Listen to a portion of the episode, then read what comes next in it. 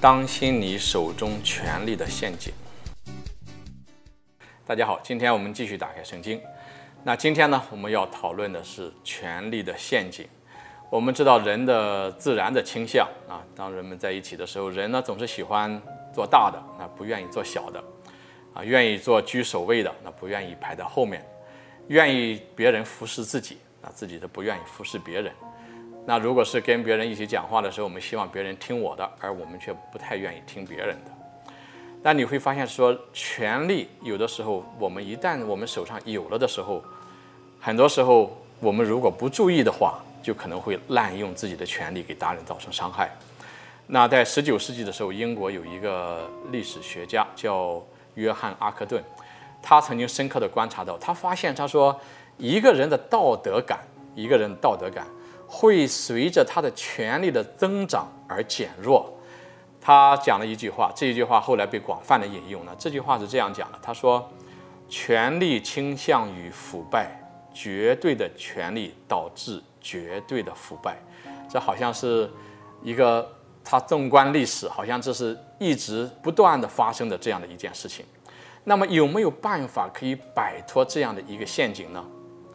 在福音当中，主耶稣给出了一个非常明确的药方。我们知道，在福音当中也记载，那在门徒之间，门徒们也开始有争论。他们争论什么呢？争论谁最大。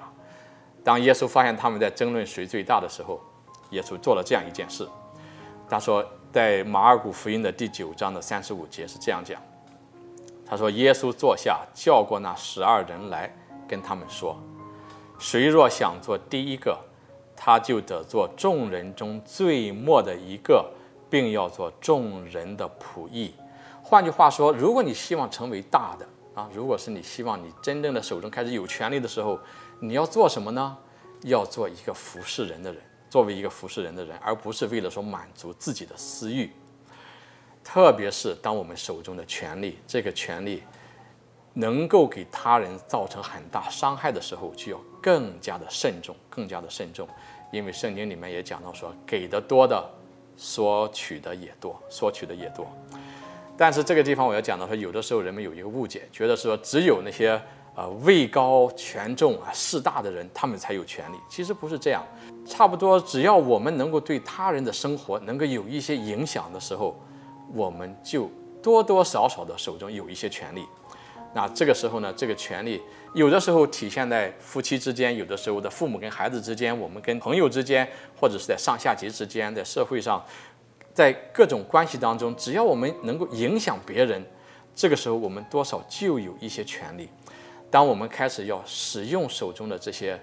权威也好，权利也好，当我们去使用的时候，一定要想到是说，我使用这个权利是为了自己的好处，还是为了去服侍别人？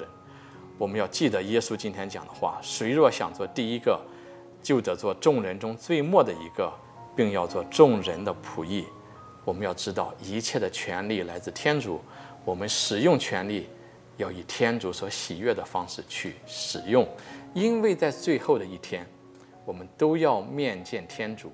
如果天主问我们说：“我交给你手上的权力，你如何使用了？”我们会怎么回答呢？好，今天我们就讲到这里，下期再会，祝佑平安。